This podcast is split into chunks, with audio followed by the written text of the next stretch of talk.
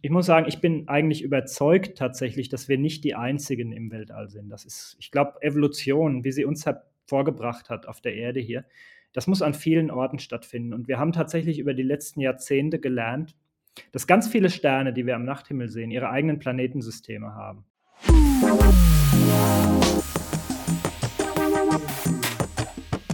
Salon 5. Hi Leute, ich bin's Dina und vor mir bzw. über dem Bildschirm sitzt Dominik Elsässer. Hi Dominik, schön, dass du da bist. Stell dich doch mal vor. Ja, mein Name ist Dominik und ich äh, forsche und lehre zu Themen aus der Hochenergie-Astrophysik an der Technischen Universität Dortmund. Einen schönen guten Tag. Sehr, sehr cool. So, wir starten jetzt direkt mit einem kleinen Quiz. Ich will mal wissen, was du so alles über den Weltraum weißt und äh, auch an euch ZuhörerInnen. Mal gucken, wie ihr abschneidet. Bist du bereit? Ich bin bereit, ja. Perfekt. Okay, ich starte mit der ersten Frage. Und zwar, welcher Planet ist der kleinste in unserem Sonnensystem? Ich habe jetzt drei Antwort Antwortmöglichkeiten. A. Venus, B. Mars und C. Merkur. Das ist der Merkur. Richtig! Sehr gut. Etwas größer, aber deutlich kleiner als die Erde. Und die Venus ist tatsächlich vergleichbar mit der Erde. Kleines bisschen kleiner. Ja. Echt? Ja, die Venus ist fast eine, eine, eine böse Zwillingsschwester unserer Erde tatsächlich. Masse ist äh, sehr ähnlich tatsächlich. Und wenn man auf der Venusoberfläche stehen könnte, dann wäre die Schwerkraft zum Beispiel auch gar nicht arg verschieden von der Schwerkraft, die wir hier auf der Erde spüren. Aber leider kann man auf der Venusoberfläche nicht stehen, weil auf der Venusoberfläche ist unglaublich großer Luftdruck, so groß wie 900 Metern Tiefe in den Ozeanen auf der Erde. Und es ist extrem heiß 400 Grad heiß, an manchen Stellen noch ein bisschen heißer und leider gibt es auch jede Menge Gase, die Menschen nicht gut tun. Und deswegen böser Zwillingsplanet. Der böse Zwilling, ganz genau. krass. Ganz genau. Interessant. Ja. Okay, dann machen wir weiter mit der zweiten Frage. Ähm, welcher Planet ist der größte in unserem Sonnensystem? Einmal A, die Erde, B, die Sonne und C, Jupiter. Das ist der Jupiter tatsächlich. Die Sonne ist kein Planet, ist natürlich wesentlich größer als der Jupiter, ne? aber der Jupiter ist der größte der Planeten. Und die Sonne ist ein Stern, richtig? Die Sonne ist ein Stern, genau. Das ist unser Stern. Unser Stern. Unser Stern der Erde. Sehr cool. Okay, drei. Welche, das ist, das fand ich super interessant, die Frage. Welche Entfernung ist ein Lichtjahr? A, 12,8 Milliarden Kilometer. B, die Entfernung zwischen Erde und Sonne. Oder C, 9,46 Billionen Kilometer. Ja, das Antwort C. 9,46 Billionen Kilometer. Das ist ein Lichtjahr. Das ist genau. so krass. Wie war das? Also wie, Ja. wie hat man das herausgefunden? Also die, die letzten Endes das Lichtjahr ist ja, der Name verrät es eigentlich schon. Das ist die Strecke, die das Licht innerhalb eines Jahres zurücklegt. Und das Licht ist sozusagen, ja, das, die Lichtgeschwindigkeit ist die größte Geschwindigkeit, die Objekte im Universum haben können. Und nicht mal Objekte, sondern eigentlich ist sogar so, dass kein Objekt so schnell werden kann wie das Licht. Das Licht ist also das schnellste etwas sozusagen, das wir im Universum kennen. Und äh, das legt in einer Sekunde 300.000 Kilometer zurück. Wenn man so zum Vergleich heute Abend rausgucken, ne, das ist ein schöner Tag. Wenn man jetzt tatsächlich an den Himmel guckt, irgendwo findet man schon so einen etwa halb beleuchteten Mond. Und der Mond ist ein bisschen über eine Lichtsekunde weit weg. Das heißt, das Licht von der Erde zum Mond braucht ein bisschen über eine Sekunde. Und jetzt wisst ihr ja alle, glaube ich, wie viel länger als eine Sekunde ein Jahr ist. Aber der Mond ist ja schon richtig weit weg. Es ist Jahrzehnte her, dass Menschen den Mond betreten konnten. Das ist richtig, richtig weit weg. Und trotzdem braucht das Licht nur ein bisschen über eine Sekunde. Und jetzt über, vergleicht man eine Sekunde mit einem Jahr, wie lang ein Jahr ist. Und das Licht, die ganz, ganze Jahr über, bewegt sich mit 300.000 Kilometern pro Sekunde. Und dann kommt halt in einem Jahr fast 10 Billionen Kilometer zu, zusammen. Ne? Also es ist eine unglaubliche Entfernung. Unglaublich weit. Und der Sonne, der kam auch in der Frage vor, die Entfernung Erde-Sonne, die nennen wir astronomische Einheit. Manchmal ist eine andere fundamental wichtige Entfernungsskala in der Astronomie braucht das Licht gerade mal acht Minuten. Und auch acht Minuten sind natürlich viel kürzer als ein Jahr. Ne? Mhm. Also das ist ein Lichtjahr ist eine unglaublich weite Strecke. Ich finde, das, ist, das sind so Größen, mit denen man, also die man sich im Kopf so für einen normalen Mensch gar nicht richtig vorstellen kann. Sehr schwierig, ja, Total. natürlich. Das ist sehr schwierig, ja, ja, ja. Aber ich glaube, dieser Vergleich, ich meine, jeder von uns weiß, wie lang ein Jahr ist. Ne? Hey, bald ist Weihnachten und dann wieder ein Jahr lang auf den, auf den Weihnachtsbaum warten, Ja, oder? Das ist ganz schön lange. voll. Und eine Sekunde ist aber richtig kurz. Klar. Das ist, Schon, also es ist äh, geisteskrank, wie das eigentlich auch alles so funktioniert. Machen wir weiter mit der nächsten Frage. Ja, gerne. Die nächste Frage wäre: In welchem Jahr startete das erste Space Shuttle? A. 18 ne, 1981, B. 1996 oder C. 2000? Das müsste 1981 gewesen sein tatsächlich. Das habe ich nicht bewusst mitgekriegt. Ich bin 1980 geboren, aber da hat das Shuttle-Programm gestartet, Sehr ja. cool. Ähm, was ist denn das Space Shuttle-Programm? Das war ein, äh, Transportsystem, äh, der amerikanischen Raumfahrtbehörde, der NASA, mit dem Ziel, äh, den erdnahen Weltraum, also so Erdumlaufbahnen in so Höhen von vielleicht 300 bis 500 Kilometer über dem Erdboden, ja, die zugänglicher zu machen. Man braucht ja natürlich Raketen, wenn man von der Erde ins Weltall gelangen will, klar.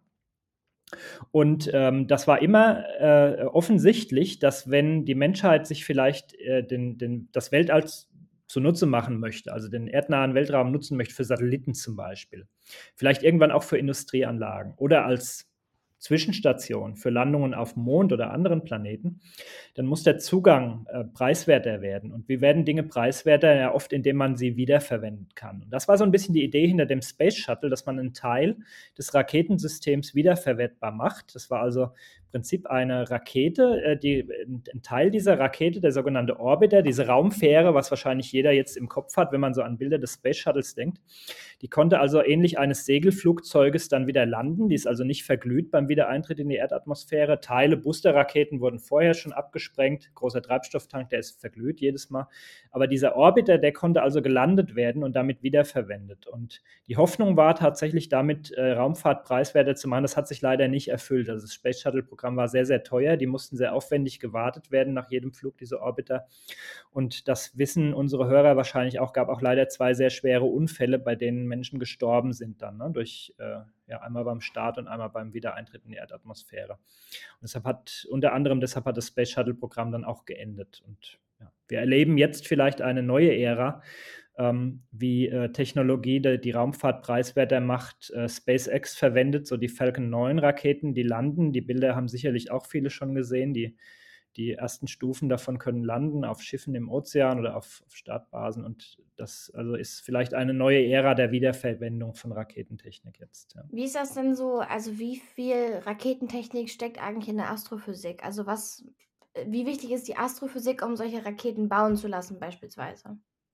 Ja, also ich glaube, es ist tatsächlich eher andersrum. Wir in der Astrophysik, wir sind ähm, dankbare Nutzer der Raumfahrttechnik und zwar deshalb, weil wir für manche astronomischen Beobachtungen tatsächlich unsere Geräte ins Weltall bringen müssen. Und das deshalb, weil die Erdatmosphäre, dieser dünne Saum, das sind gerade mal 100 Kilometer an Lufthülle, die uns hier umgeben, die sind aber unglaublich wichtig für uns. Wir könnten natürlich nicht leben ohne die Erdatmosphäre. Die gibt uns Sauerstoff zum Atmen die versorgt uns mit Luftdruck, ähm, den wir natürlich brauchen, um, um so unsere Körperfunktion aufrechtzuerhalten. Die, die isoliert uns gegen die Kälte des Weltalls, die hilft so ein bisschen Wärme von der Sonne festzuhalten, zu verteilen auch zwischen Tag- und Nachtseite.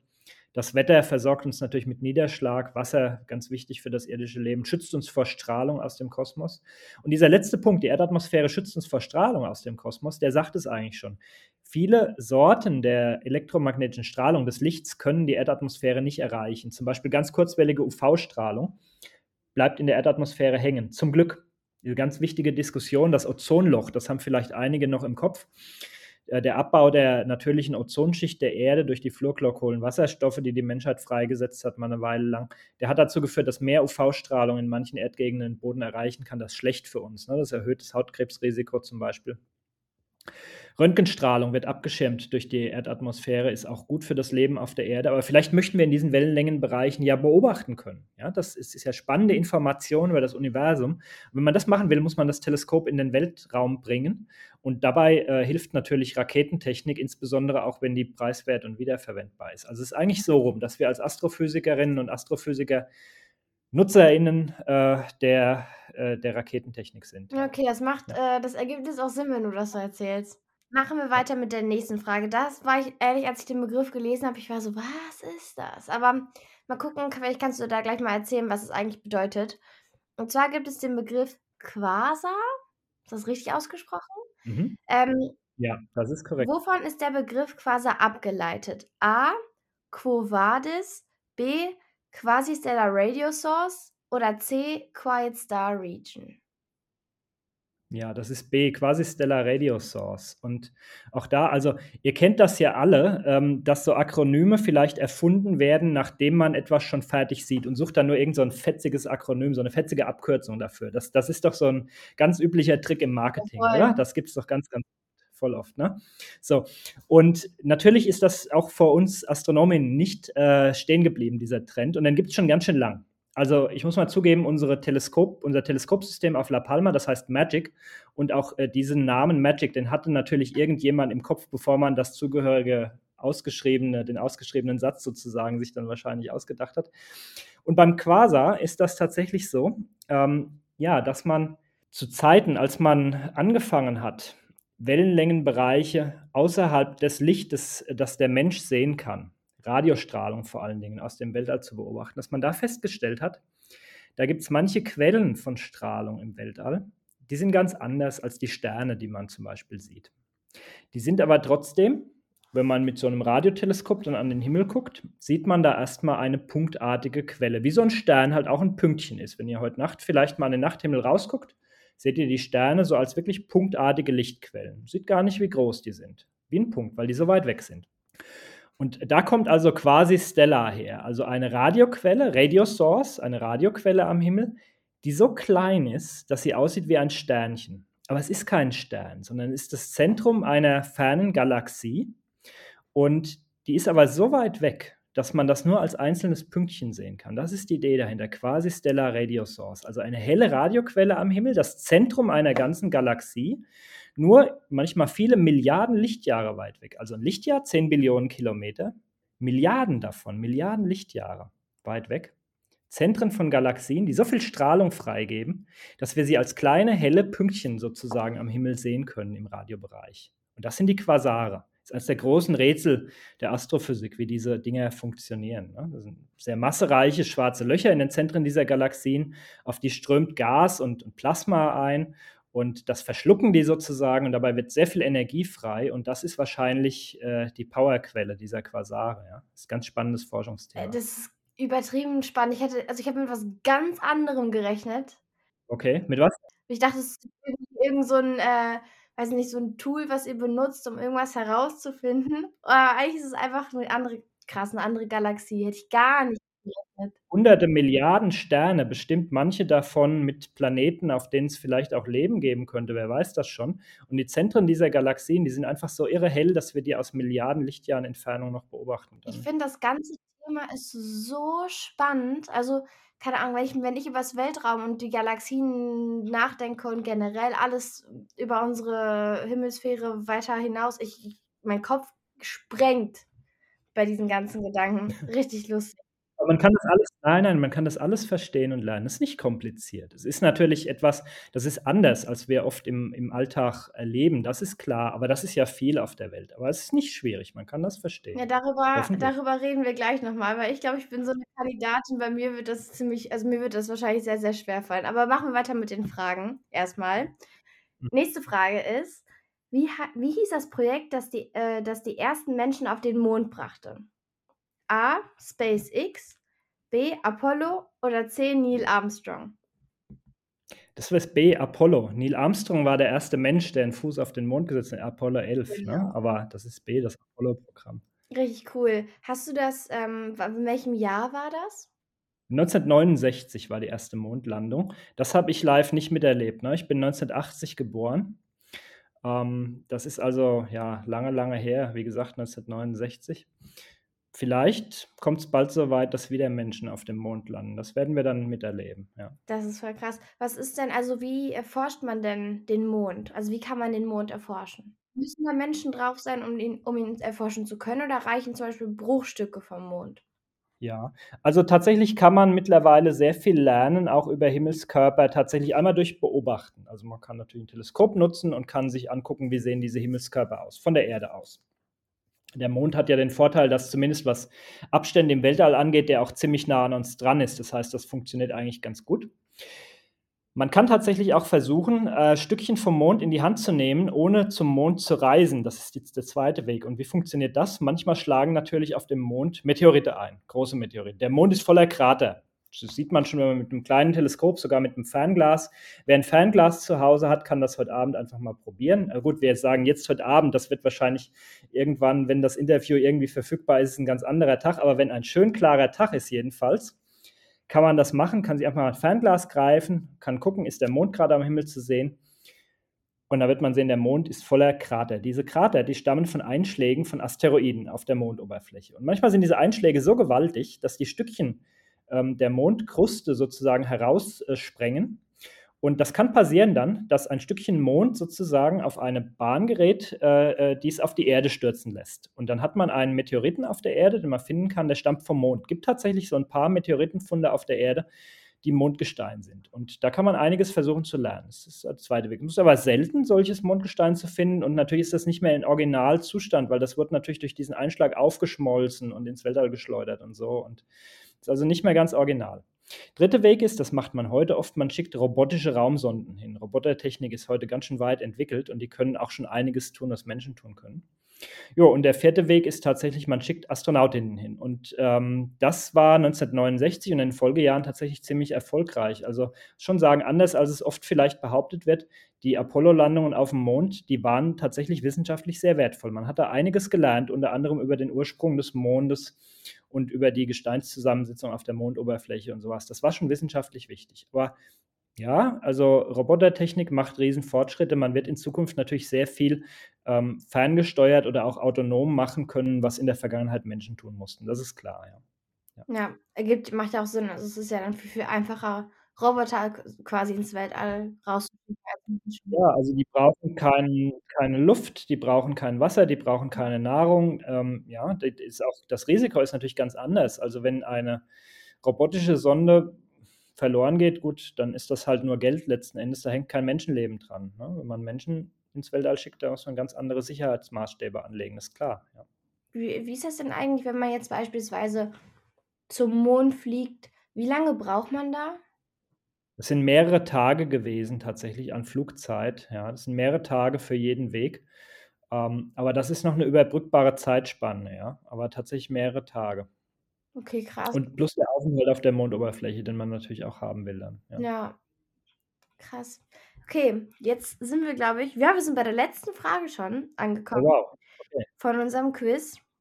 Ähm, und zwar, wie heißen die beiden Nachbarplaneten der Erde? Und ich bin jetzt gespannt, denn ich musste damals in der Schule die ganze Reihenfolge lernen, ich glaube in der siebten Klasse oder so. Und ich habe die schon wieder komplett vergessen. Aber vielleicht mussten musstet ihr äh, vielleicht auch das lernen und Dominik weiß es wahrscheinlich sowieso. Und zwar A, Venus und Jupiter, B, Sonne und Mond oder C, Venus und Mars. Ja, C, Venus und Mars. Ne? Die Venus näher an der Sonne als die Erde, der Mars ein Stückchen weiter von der Sonne weg als die Erde. Ja. Das äh, war es jetzt mit meinem Quiz, was ich dich äh, okay. so unterlaufen ließe. Erstmal, du hast alle Fragen richtig beantwortet. Wer hätte es gedacht? Ja. Applaus dafür. Ähm, und jetzt möchte ich ein bisschen über deinen Job quatschen. Du bist ja, Astrophysiker. Richtig, ja. ja. Wie kamst du darauf? Warst du damals in der Schule ein kleiner Butschi, der sich dachte, boah, Weltall finde ich geil, will ich machen? Oder wie war das? Also, das war bei mir schon, ich hatte schon als Kind, ähm, hat, hat mich der Sternenhimmel immer sehr interessiert. Und ich hatte auch ein Teleskop. Meine Eltern haben so dieses Interesse an Naturwissenschaften sehr gefördert, wofür ich auch sehr, sehr dankbar bin. Und das war also ein Hobby für mich, Astronomie. Ich habe tatsächlich mit dem Teleskop sehr gerne so den Sternenhimmel angeguckt, war Hobbyastronom und habe viel gelesen, Bücher gelesen und sowas. Ich hatte eine andere große Leidenschaft. Äh, wen wundert es? Ganz viele Kinder haben das Dinosaurier. Und irgendwann ähm, war das, aber ne, ist völlig untypisch, oder? Dass, dass sich so äh, zehnjährige Kinder für Dinosaurier interessieren. Gibt es fast nie, oder? Nee, gibt es, also ich würde sagen, so von 100 Kindern vielleicht eins. Ja, ja, was sich nicht interessiert. ja. Und aber irgendwann dann so in der frühen Teenagerzeit, da haben dann doch die Sterne gegen die Dinosaurier gewonnen, so ein bisschen. Und ich hatte dann einen tollen Physiklehrer in der Oberstufe am Gymnasium, Friedrich Volk. Und äh, ja, der hat es dann letzten Endes, letzten Endes war das dann irgendwie klar, ich will Physik studieren und ich will irgendwann Astrophysik machen und also Weltall so ein bisschen mit Teleskopen erforschen helfen und sowas. Und so kam das dann dazu. Also es ist tatsächlich bei mir so, das kam so aus dem Hobby und in der Kindheit und sowas, dieser Berufswunsch entstanden ist. Krass. Ja. Und würdest du sagen, wenn du jetzt gerade schon auf die Oberstufe eingegangen bist weil ich zum Beispiel habe ab der Oberstufe direkt Physik abgewählt, weil das gar nichts für mich war. Welche Fächer sind so, um in der in der Astronomie irgendwie was zu reißen oder zu forschen welche Fächer sind dafür wichtig in der Schule? Also, ich glaube, die wichtigste Nachricht ist so 'n bisschen 'ne andere, nämlich man kann alles erreichen. Es hängt nicht davon ab, welche Fächer man in der Schule gelernt hat. Das Wichtige ist, dass man Interesse an einem Thema hat und dass man sich begeistern kann. In dem Moment, wo Menschen und insbesondere junge Menschen sich begeistern können, Interesse mitbringen, dann steht wirklich die ganze Welt offen, dann kann man alles erreichen. Das hängt nicht davon ab, welche Fächer man genommen hat in der Schule. Ähm, wenn man sich jetzt fragt, was macht vielleicht das Studium 'n kleines bisschen leichter, dann ist tatsächlich so, dass man so 'n bisschen, wenn man Mathematik, äh, nicht völlig auf Kriegsfuß steht, das ist gut, das hilft. Ich hatte aber auch keinen Mathe-Leistungskurs zum Beispiel, ich hatte Mathe-Grundkurs. Und, äh, Physik natürlich auch, aber es ist muss man immer wieder sagen, es ist nicht nötig, 'ne bestimmte Fächerkombination zu haben. Das Wichtige ist das Interesse. Das Interesse am Universum und rauszukriegen, wie diese Objekte funktionieren, die da auf uns runterscheinen. Das ist wichtig. Gute Message auf jeden Fall und auch sehr wichtig. Wie ist das denn Ja. in dem Willst du mal Studium? meinen 2. Leistungskurs raten, den ich hatte? Bitte? Meinen 2. Leistungskurs raten, willst du mal, den ich hatte Also, du hatt du hattest hattest du Physik als 1. Ja, und und als 2.? ja, und noch anderes. Wetten jetzt so irgendwie so 'ne Sprache, Deutsch oder Ja, Englisch? gut. Deutsch, ja, tatsächlich, ist? Deutsch, tatsächlich. No Ja, ja. way! Voll gut, Oha. ja. Krass. Voll gut.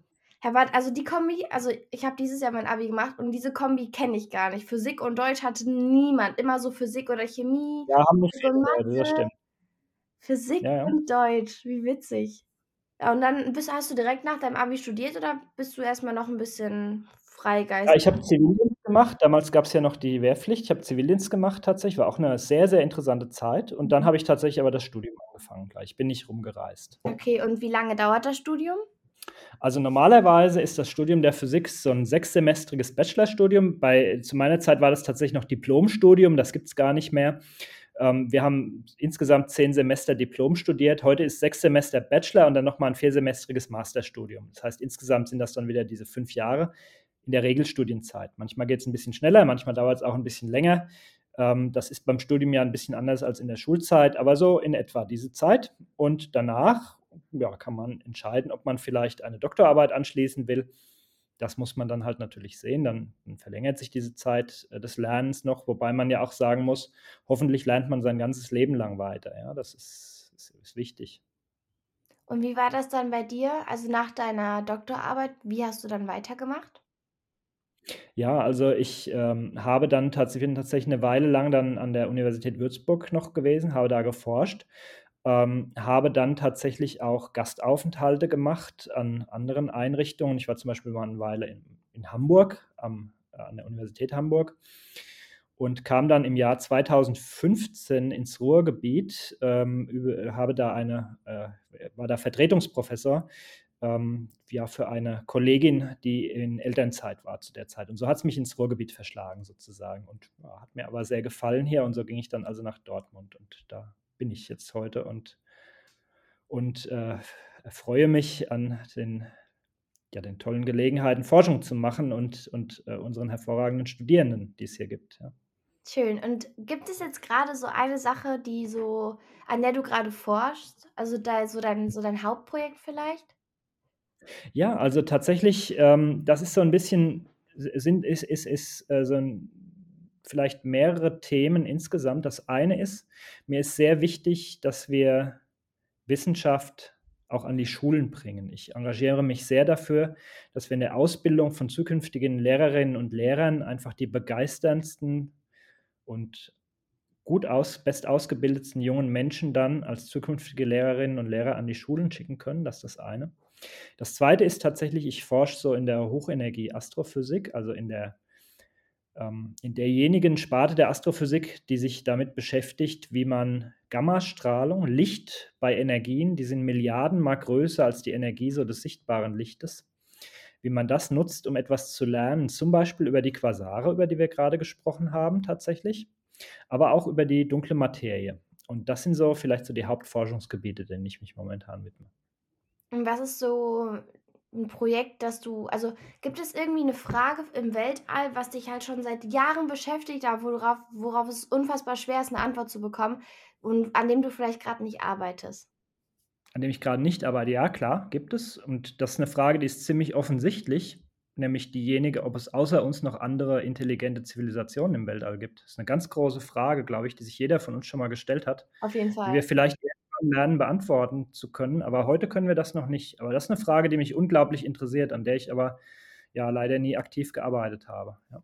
Hast du denn irgendwie so Hypothesen oder was ist so deine Vorstellung davon? Glaubst du glaubst du an an an außerirdische Wesen oder Also, ich ich ich muss sagen, ich bin eigentlich überzeugt tatsächlich, dass wir nicht die Einzigen im Weltall sind. Das ist ich glaube, Evolution, wie sie uns hervorgebracht hat auf der Erde hier, das muss an vielen Orten stattfinden. Und wir haben tatsächlich über die letzten Jahrzehnte gelernt, dass ganz viele Sterne, die wir am Nachthimmel sehen, ihre eigenen Planetensysteme haben. Und darunter werden natürlich viele Planeten sein, die nie genauso sind wie unsere Erde, das ist klar, die ist einzigartig, aber die der Erde vielleicht ziemlich ähnlich sind. Und es gibt gar keinen Grund anzunehmen, dass da nicht auch irgendwann Leben entstanden ist. Und dieses Leben wird seine Entwicklung durchlaufen haben und hat vielleicht auch auf die eine oder andere Weise intelligentes Leben und und technische Zivilisationen hervorgebracht. Wie weit die von uns räumlich getrennt sind wir haben vorhin da drüber gesprochen, wie riesig und wie leer das Weltall ist eigentlich, das wissen wir nicht. Und ob wir da je sozusagen Spuren finden werden, das wissen wir auch nicht. Aber die Frage an sich, die finde ich unglaublich spannend und ich denke, das sollte unbedingt auch erforscht werden, das ist ganz klar, ja. Ja.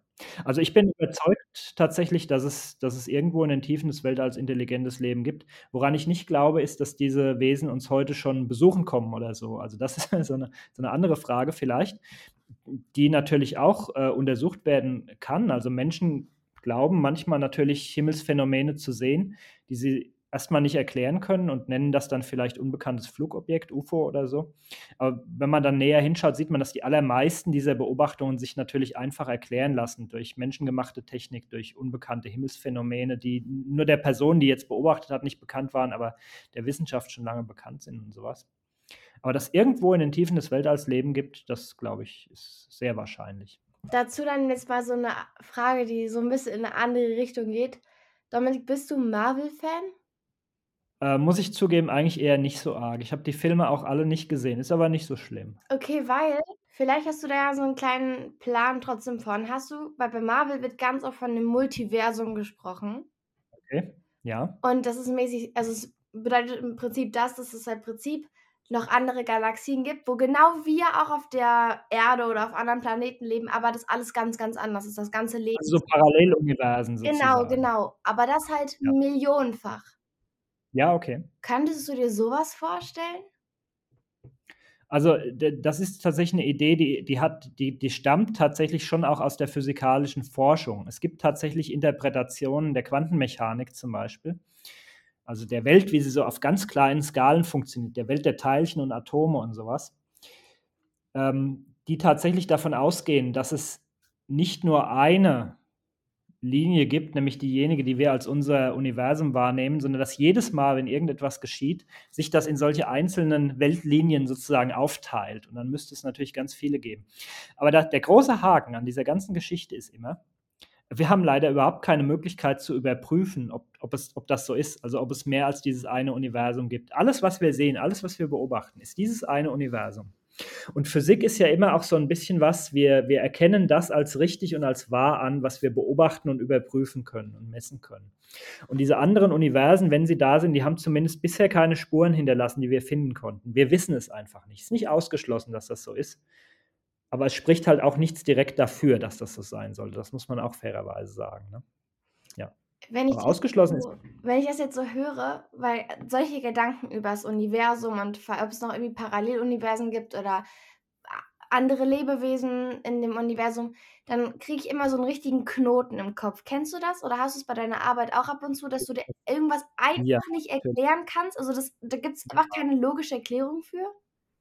Ja, natürlich, das haben wir den ganzen Tag lang. Also, WissenschaftlerInnen ist ist äh, die Berufsbeschreibung ist fast, dass man diesen Knoten im Kopf sucht, oder? Also, wir suchen den ganzen Tag lang nach Problemen, die wir nicht verstehen und dann dann versuchen wir, diesen Knoten ein kleines Stückchen lang auf äh, Stückchen weit aufzuziehen. Es gelingt nicht immer. Ich habe dieses Gefühl ganz oft, vielleicht habe ich das Gefühl sogar dauernd, aber es ist so 'n bisschen wie mit vielen Gefühlen. Ist 'ne Frage, wie man da herangeht. Man kann natürlich sagen: „Boah, das ist mir zu schwer, da habe ich keinen Bock drauf.“ Oder man kann sagen, jetzt versuche ich mal stückchenweise dieses Rätsel zu lösen. Man kann das als Motivation begreifen. Viele Menschen mögen doch Rätsel, oder? Und wie die Welt funktioniert, ist auch nur das größte aller Rätsel vielleicht. Und ja, so ein bisschen versuchen wir jeden Tag ein kleines Stückchen von diesem Riesenknoten aufzuziehen. Ob wir je fertig werden, absolut keine Ahnung, aber jeden Tag ein kleines Stückchen. Ist Also, ha vielleicht hast du hast du Entschuldigung. Also, ist es nicht genau das Interessante an diesem Beruf, dass man diesen Knoten irgendwie Ja. versucht zu lösen? Ja, natürlich. Natürlich, natürlich. Das ist genau das Spannende an dem Beruf, dass man 'n kleines Stückchen jeden Tag dieses Unbekannte, ähm, verstehbar macht. Ganz genau, ja. Was wolltest du grade fragen? Ja, ich wollte grad fragen, ob du 'ne Katze hast. Nein. Nein. Aber du kannst dir lebhaft vorstellen, was passiert, wenn du so 'ner Katze einfach eine eine ein Wollknäuel zum Spielen gibst und sagst: „Ich komme in 'ner Stunde wieder“, oder? Wie dieses Wollknäuel dann aussieht, das kannst du Mhm. dir vorstellen. Ja. Ja. Und dieses Wollknäuel, nur in riesengroß, das ist eigentlich das Universum. Und wir versuchen einfach stückweise die Fäden dann wieder rauszuziehen und ordentlich zu machen. Das ist voll 'ne gute Symbolik. Also, so kann man sich das echt gut vorstellen. Ich habe jetzt noch eine letzte Frage, die interessiert mich persönlich auch 'n bisschen.